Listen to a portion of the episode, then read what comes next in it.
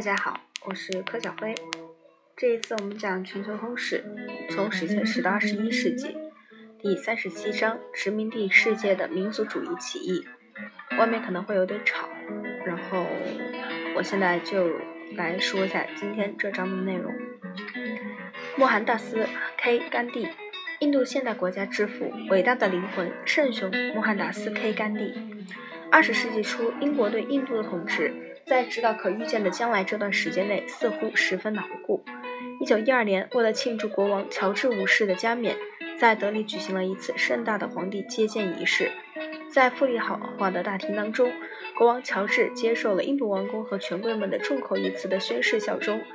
一九一四年，印度齐心协力地支持英国参战，王公们提供大量的财政援助。同时，至少有九十万印度人在英国军队中当过战斗员，另外还有三十万印度人当劳工。第一次世界大战后，才过了三十年，英国对印度统治宣告结束。这一意外结果的一个原因在于战争本身的影响，有关民族自觉的种种口号的影响和海外服役，对成千上万名带着新思想和新观念返回家园的士兵所起的扰乱性影响。战争刚结束后的几年中，一系列灾害也促成了动乱。一九一八年的季风不足给印度许多地区带来了饥荒。一九一八至一九一九年的流行性感冒至少造成了一千三百万人的死亡。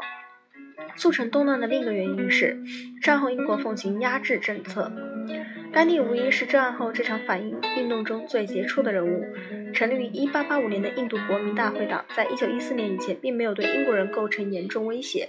可以看一下第三十章第五节，它实质上是人极少得到乡村民众支持的中产阶级运动。甘地的伟大贡献就在于他设法来到村民中间，与他们建立友好关系，使他们参加为独立而进行的斗争。他的讲话朴素，富有感染力，指出一九一四年时，英国人仅以九千名行政官员和六万九千名士兵就统治了三亿印度人。这一点之所以可能，仅仅是因为各阶层人当时正以一种或另一种方式要与英国人合作。如果取消这种合作，英国的统治必将崩溃。因此，我们的任务就是要教育和训练人民实行不合作主义及非暴力的消极抵抗。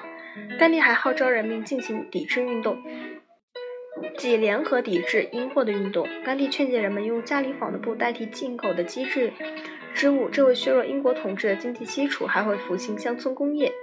他本人就曾系了一条土布腰带，当众操作纺车。甘地教导说，将不合作主义和抵制运动结合起来，就有可能实现地方自治。一旦印度的村民理解这些教导，并按教导行事，英国统治的日子就不会长久了。另一位民主主义领导人加瓦哈拉尔·尼赫鲁这时也站在同甘地一起起到重要作用。他是一位富有的律师的儿子，曾曾在哈罗公学和剑桥大学读书。1912年取得律师资格。回国后，他投身于为自由而进行的民族主义斗争，成为甘地的追随者和进步者。